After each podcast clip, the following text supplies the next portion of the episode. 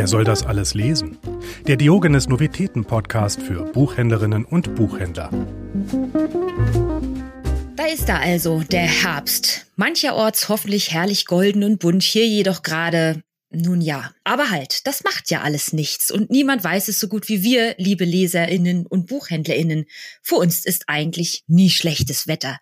Und auch diesen Monat freue ich mich also, euch wieder zwei der neuen Bücher aus unserem Haus näher bringen zu dürfen. Heute mit der tatkräftigen Unterstützung durch unseren Schweizer Vertreter Cedric Eigner, der schon zum zweiten Mal zu Gast ist und mit dem ich die große Ehre hatte, unsere allererste Sendung zu bestreiten. Ein herzliches Grüezi und willkommen, lieber Cedric. Hallo Martha, danke dass ich das zweite Mal dabei sein darf. Ha, unbedingt. Über welche Schätze werden wir also heute sprechen? Beginnen wollen wir mit einer neuen Autorin im Verlag, Louise Brown. Louise Brown ist jedoch nicht nur Autorin des Sachbuchs, dem wir uns gleich widmen wollen, dessen Titel ist Was bleibt, wenn wir sterben. Sie ist auch oder eigentlich Trauerrednerin und hat einen wunderbaren, wie passenden Podcast mit dem Titel Meine perfekte Beerdigung, in dem es eben genau darum geht, die perfekte Beerdigung. Davor war sie jahrelang Journalistin, wiederum davor hat sie Politikwissenschaften studiert und all das, nachdem sie 1975 in London zur Welt gekommen und im Anschluss in Ostholstein aufgewachsen ist. Doch bevor ich weiter so rückwärts gewandt daherrede, magst du uns vielleicht ein bisschen was zum Inhalt erzählen, Cedric? Gerne. Das Buch ist die persönliche Trauerbiografie zu Beginn von Louise Brown, ähm, wo sie halt erzählt, wie sie innerhalb kürzester Zeit sowohl Mutter wie Vater verloren hat und wie sie nach einer Zeit mit Abstand auf das Ganze bemerkt hat, dass so wie die Beerdigung und die Abdankung war, nicht das war, wo wahrscheinlich ihre Eltern wie auch sie persönlich gewollt hatte. Und aus dem heraus hat sie dann eigentlich wie das geschrieben im Buch, ist sie immer näher zu dem Thema gekommen, Trauerrednerin zu werden oder, oder was Trauer ist, wie man mit, mit Trauer umgehen kann. Und somit ist das Buch eigentlich ein Mix zwischen ihrem persönlichen Trauerleben, wie aber auch als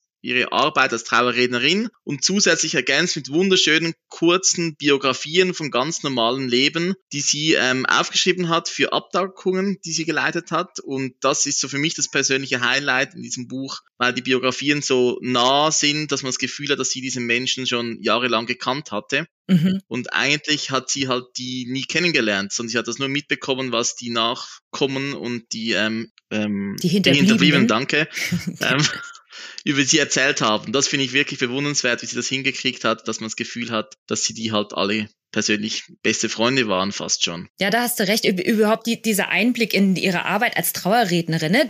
Man spürt regelrecht, wie sie dann doch vor dieser Gemeinde dann steht äh, während der Trauerfeier und so persönlich was über die zu erzählen hat. Ich weiß nicht, hast du da eine Lieblingsgeschichte gehabt oder, oder eine Persönlichkeit, die dich besonders nachhaltig beeindruckt hat? Hm, gute Frage. Ich finde eigentlich alle haben mich beeindruckt. Halt auch, auch so, dass das normale Leben, vor allem halt die Nachkriegszeit, die ja viele Personen, die sie jetzt ähm, beerdigt hat, halt in dieser Zeit stammten und wie sie halt ihr Leben auch entwickelt hat in diesen 60 Jahren. Ja, dass halt eigentlich jedes Leben speziell ist, obwohl man das Gefühl hat, dass wir alle eigentlich ein ziemlich langweiliges Leben vielleicht führen. Und sie brachte es trotzdem dazu, dass überall etwas Besonderes herausstach. Ähm, und das finde ich mhm. eigentlich das Tolle, dass das wirklich so das Menschliche und Liebevolle, das sie in diese Texte gebracht hat. Ja, auf jeden Fall habe ich mir dann so am Ende vorgestellt, also ja, so eine Trauerfeier würde ich mir auch wünschen, wo es wirklich sehr persönlich zu und her geht, wo es auch nicht nur darum geht, irgendwie die positiven Eigenschaften äh, des Verstorbenen äh, herauszuarbeiten, sondern den auch mit, mit all seinen Ecken und Kanten doch wieder erlebbar nochmal zu machen und in Erinnerung zu behalten. Wahrscheinlich die meisten waren schon mal auf einer Beerdigung, wo sie am Ende dachten, uiuiui, jetzt spielen sie also wieder dieses Lied, uiuiui, jetzt wird wieder das gesagt. Äh, das waren so, zumindest nach der dritten spätestens denkt, äh, leider, es innen sich doch alle alle irgendwie, auch in der musikalischen Begleitung, so wie sie auch mal erzählt, warum habe ich mir damals eigentlich unbedingt Cello von Johann Sebastian Bach gewünscht? Sie sagt halt auch, es ist zwar eigentlich wunderschöne Musik, aber es passte überhaupt gar nicht zu meinen Eltern. Die haben sich damit nie groß beschäftigt. Seitdem findet sie es schade, kann sie überhaupt nicht mehr Bach hören, weil sie das nur an diese ich nenne es mal verkorkste Trauerfeier erinnert. Und das, das macht halt dieses Buch eben auch aus, ne? dass sie sich ja auch so ein bisschen irgendwie über diese eigenen Erfahrungen darüber berichtet und einem so daran teilhaben lässt, warum sie eigentlich jetzt so Trauerrednerin geworden ist. Also ich finde auch vor allem, dass sie wie beschreibt, was wir vorbereiten können für unsere eigene Beerdigung sozusagen. Was ich auch noch spannend finde, also so, welcher Song möchtest du gerne hören oder was soll über dich oder über dein Leben gesprochen werden? Also all das, was wir uns ja nie Gedanken machen. Das Spannende war ja auch, dass sie gesagt hat, wenn man direkt nach dem Tod einer Person mit den Nachkommen spricht, heißt es immer, ja, sie sie oder er hat, ähm, war beruflich erfolgreich, hat einen Hund, ähm, keine Ahnung, hat eine schöne Familie, war ein Familienmensch. Aber eigentlich geht es ja darum, was nicht in das perfekte Leben passte, was ja eigentlich das Ganze menschlicher macht. Mhm. Und das fand ich das Spannende auch im Buch. Die schönsten Abdankungen waren eigentlich die, die die Unperfektheit eines Menschen in den Vordergrund gestellt hat, weil wir alle wissen, dass wir nicht perfekt sind. Und vor allem auch also die, die Friedhöfe, die sie geschildert hat, die Naturbeschreibungen vom Nebel auf dem Friedhof im Winter oder das Laub, als alle zum Grab gegangen sind. Also das ist ja auch noch ein Punkt im Buch, dass sie wunderschön über die Natur schreiben kann. Ja, sehr. Irgendwie, sie schafft auch immer so schön den Dreh von eben Nebel auf einem Friedhof zur Wichtigkeit von, von Zärtlichkeit und Berührung zu äh, verrückten Ideen und Inspirationen, die dieses Buch ja auch wahrlich zu bieten hat. Also dieses, was sie ja auch in Hamburg ins Leben gerufen hat, dieses Dance Café, äh, was eigentlich von dem John Underwood ins Leben gerufen wurde, wo man sich einfach am Nachmittag trifft und, und über den tot plaudert. Man kann es gar nicht anders nennen. Also sei es halt irgendwie, dass da Hinterbliebene darüber sprechen, über ihre eigenen Erfahrungen, sei es irgendwie, dass man sich Gedanken über den Tod macht, Angst vor dem Tod hat und einfach dieser, immer wieder von ihr auch dieser Aufruf. Man, erstens, man muss nicht immer nur weinen auf Beerdigung. Zweitens, man muss irgendwie nicht nur Angst haben vor dem Tod. Es ist eh was, was wir halt leider nicht abwenden können oder wahrscheinlich auch Gott sei Dank. Es ist ein Buch auch voller Ideen und Inspirationen, sich mal hinzusetzen. Welche Beerdigungsmusik will ich denn haben? Was kann in meinem Testament stehen?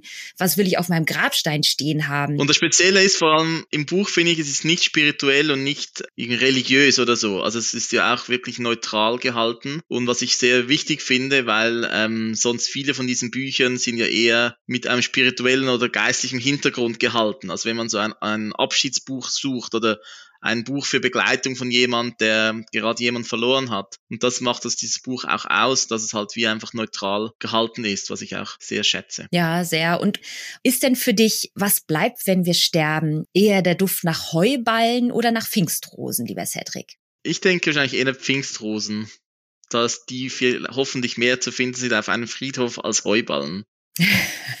okay.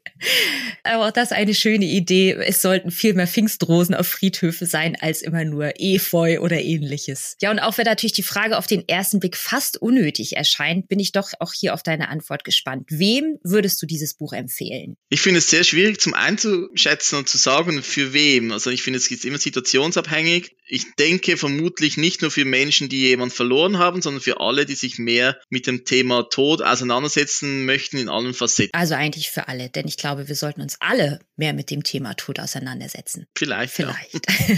Dann kommen wir nun von diesem Buch des Trostes, was es ja durchaus ist, zu unserem zweiten Titel, der ebenfalls auf den ersten Blick vielleicht nicht der erheiterndste Roman der Saison ist und doch auch viel Helles und vor allem Interessantes und Echtes in eine eindrückliche Geschichte verpackt. Es geht um Wenn ich wiederkomme von Marco Balsano. Den Autor muss ich wohl kaum einem Buchhändler mehr vorstellen. Avancierte doch der letzte Roman. Ich bleibe hier zum absoluten Buchhändlerliebling. Und wir freuen uns also, dass wir nun einen nächsten Roman von Marco Balsano finden. Es geht um eine rumänische Familie. Daniela, die Mutter, verlässt ihren arbeitslosen und trinkenden Mann Philipp um in Italien, also als Pflegekraft zu arbeiten und das Geld dann an ihre Kinder Angelika und Manuel zu schicken. Eine Mutter verlässt ihre 11- und 15-jährigen Kinder, um für sie auf die beste Art, die ihr einfällt, da zu sein. Allein diese Konstellation hat mich während der Lektüre doch immer wieder sehr bestürzt und fast traurig gemacht. Wie ging es dir damit, Cedric? Ich fand das Buch ähm, vor allem die Szenen, als Daniela in, äh, in Mailand ankam oder in Italien, ähm, sehr bedrückend. Also der, der Anfang als sie halt, ohne dass sie jemand gekannt hat, irgendwo in, zu, einem, zu einer Wohnung kam mit dem Sohn oder der Tochter des pflegebedürftigen Menschen und dann wie geheißen hat, ja, hier ist Geld, das ist sein Zimmer, äh, wir sehen uns in einer Woche wieder und dann tschüss. Also das, das Nichtmenschliche für die, die Eltern oder Großeltern halt, das, das, was aus dem Buch gesprochen hat. Und dann halt auch die Einsamkeit von Daniela in diesen Wohnungen, in denen sie 24 Stunden, sieben Tage die Woche für diese Person da sein musste, obwohl sie eigentlich nicht ausgebildete Pflegeperson war. Und vor allem ähm, halt, wie sie von allen Familienmitgliedern ähm, behandelt mhm. wird. halt einfach so, ja, möglichst günstig, immer die versprochenen Verträge, die nicht mhm. kommen, du hast keine Freizeit, du sollst glücklich sein, dass du wenigstens deine, keine Ahnung, fünf Euro Euro am Tag verdienst. Und das war das Schwierige, finde ich, in diesem Buch zum Lesen. Das ging mir ziemlich nah, mhm. weil es ja überall der Fall ist. Es gibt in jedem Land eine Nationalität, die genau diese Aufgaben wahrnimmt. Und zusätzlich halt auch, was mit der Familie passiert, wie dann Manuel und Angelika dann ähm, ihr Leben leben mussten. Also sie hatte irgendwie die Kurve gekriegt und wollte erfolgreich werden, hat ja studiert. Und bei Manuel war ja genau das Gegenteil der Fall, dass er dann halt wie ähm, rebellisch wurde und begann mit dem Motorrad herumzufahren, begann ähm, nicht mehr in die Schule zu gehen, obwohl sie extra für ihn eigentlich nach Mailand ging. Und all das zusammen ist halt schon ein eher tristes Buch, aber ich finde trotzdem hat es auch erhellende Momente darin, als sie zum Beispiel schreibt, wie sie mit gewissen Menschen, die sie betreut hat, dass sie plötzlich herausgefunden hat, wie man sie glücklich machen kann. Es, gab ja, es gibt ja auch schöne Momente und sprachlich halt extrem führend. Also es funktioniert sehr gut, finde ich, um es zu lesen. Das ist auch die Stärke von Marco mhm. Balsano, finde ich. Ja, und, und, wahrscheinlich auch die Konstruktion des Romans, ne, dass so neben diesem sehr unbequemen und eher bedrückenden Thema man äh, eben über die Konstruktion an jede Figur so ganz nah rankommt. Dann ist es halt so, also wir haben drei Teile ja eigentlich. Der erste eben wird aus Sicht von Manuel erzählt, der eben gerade mal elf ist, als die Daniela weggeht nach Italien und der einfach immer diese, also man spürt während des Lesens die Wut in dem Bauch dieses Jungen, ja. Also er fühlt sich einfach unglaublich im Stich gelassen. Und dann im zweiten Teil eben erleben wir halt äh, die ganze Geschichte aus Danielas Sicht, die dann halt berichtet, wie du halt auch erzählt hast, ne, wie sie in Italien angekommen ist, was sie da durchgemacht hat, mit diesen alten und herrischen Menschen, äh, mit diesen Demenzkranken, was sicherlich unglaublich eine harte Zeit gewesen ist. Und dann eben im dritten Teil kommt dann Angelika zu Wort, die ja wirklich, wie du sagst, diejenige ist, die noch so ein bisschen geschafft hat, da irgendwie ihr eigenes Leben aufzubauen und diesen ganzen Erwartungsdruck als ältere Schwester. Sie musste sich immer um den jüngeren Bruder kümmern, konnte doch nicht so richtig ihr eigenes Leben leben. Eben, wir kommen an alle Familienmitglieder ganz nah ran. Vor allem, dass es diese drei Ich-Erzählungen sind, also Ich-Perspektiven, mhm. erlebt man wie die Geschichte immer wieder neu. Es, es, es gibt wie so Verlinkungen zwischen den Texten. Also einmal erzählt man Manuel etwas, wo eigentlich dann Daniela dann auch nochmal erzählt. Und da gibt es wie so ein neues Bild auch auf das Ganze. Also es ist wie so ein Kosmos, der geschaffen wurde, was auch das Spannende ausmacht für das Buch, dass es halt wie drei Geschichten in einem ist. Ja, ein Buch, in dem wir also gleichzeitig mit dem jeweiligen Ich-Erzähler begreifen und kämpfen, versuchen, uns verständlich zu machen, wie man das halt irgendwie macht. Zum Beispiel sagt ja auch die Mutter dann einmal am, am Krankenbett ihres, äh, ihres Sohnes sitzend, ich war nicht fähig, deine Sehnsucht hinter der Wut zu begreifen. Sie hat immer nur gemerkt, dass der Manuel sich immer mehr von ihr abkapselt, nicht mehr mit ihr telefonieren wollte und sie hat überhaupt nicht begriffen, dass, dass diese Wut, die er ihr gegenüber aufgebracht hat, eigentlich nur von einem einsamen Jungen erzählt hat. Ist der Roman denn für dich äh, eher ein Fernbus oder eher ein Mofa? Ein Mofa, weil das Buch eher langsam erzählt ist. Es gibt ja nicht sehr schnelle Perspektivwechsel oder Szenenwechseln, sondern es ist alles chronologisch in der jeweiligen Ich-Perspektive gehalten. Es gibt ja nicht viele ähm, schnelle Szenen, die ganz nacheinander abfolgen. Das gefällt mir, Cedric. Vielen Dank.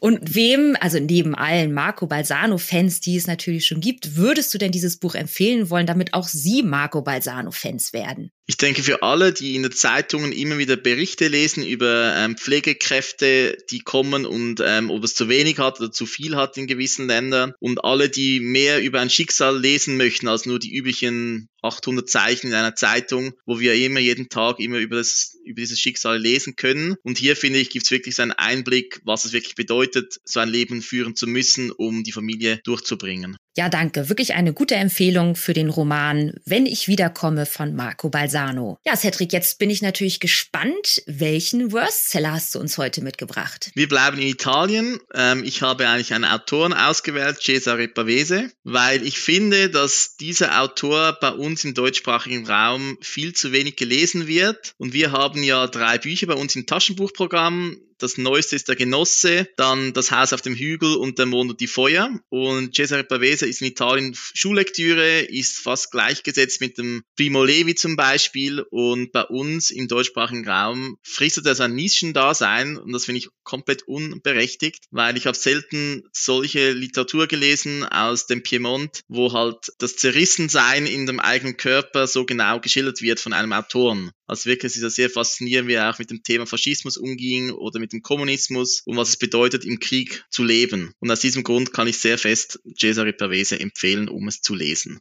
Wunderbar, da muss ich mich jetzt auch schon verabschieden, denn auch ich muss mich noch in die Pavese-Lektüre stürzen, gebe ich zu. Vielen Dank für den Tipp. Liebe ZuhörerInnen, greift zu Computer- oder Laptop-Tastatur und bestellt Bücher oder schreibt euer Testament oder natürlich auch gern eine Mail an uns, nämlich podcast.diogenes.ch. Wir freuen uns über Nachrichten, über Abonnentinnen und vor allem auf den nächsten Monat, wenn wir wieder über Bücher sprechen dürfen. Die Titel und Autoren, über die es heute ging, findet ihr wie immer in unseren Shownotes. Einen herzlichen Dank Dank an dich, lieber Cedric, für das erneut intensiv tolle Gespräch und dir wie euch da draußen einen wunderbaren Oktober und bleibt gesund. Tschüss, danke vielmals. Wer soll das alles lesen? Der Diogenes Novitäten Podcast. Abonniert uns jetzt überall, wo es Podcasts gibt. Für Fragen oder Feedback erreicht ihr uns unter podcast.diogenes.ch.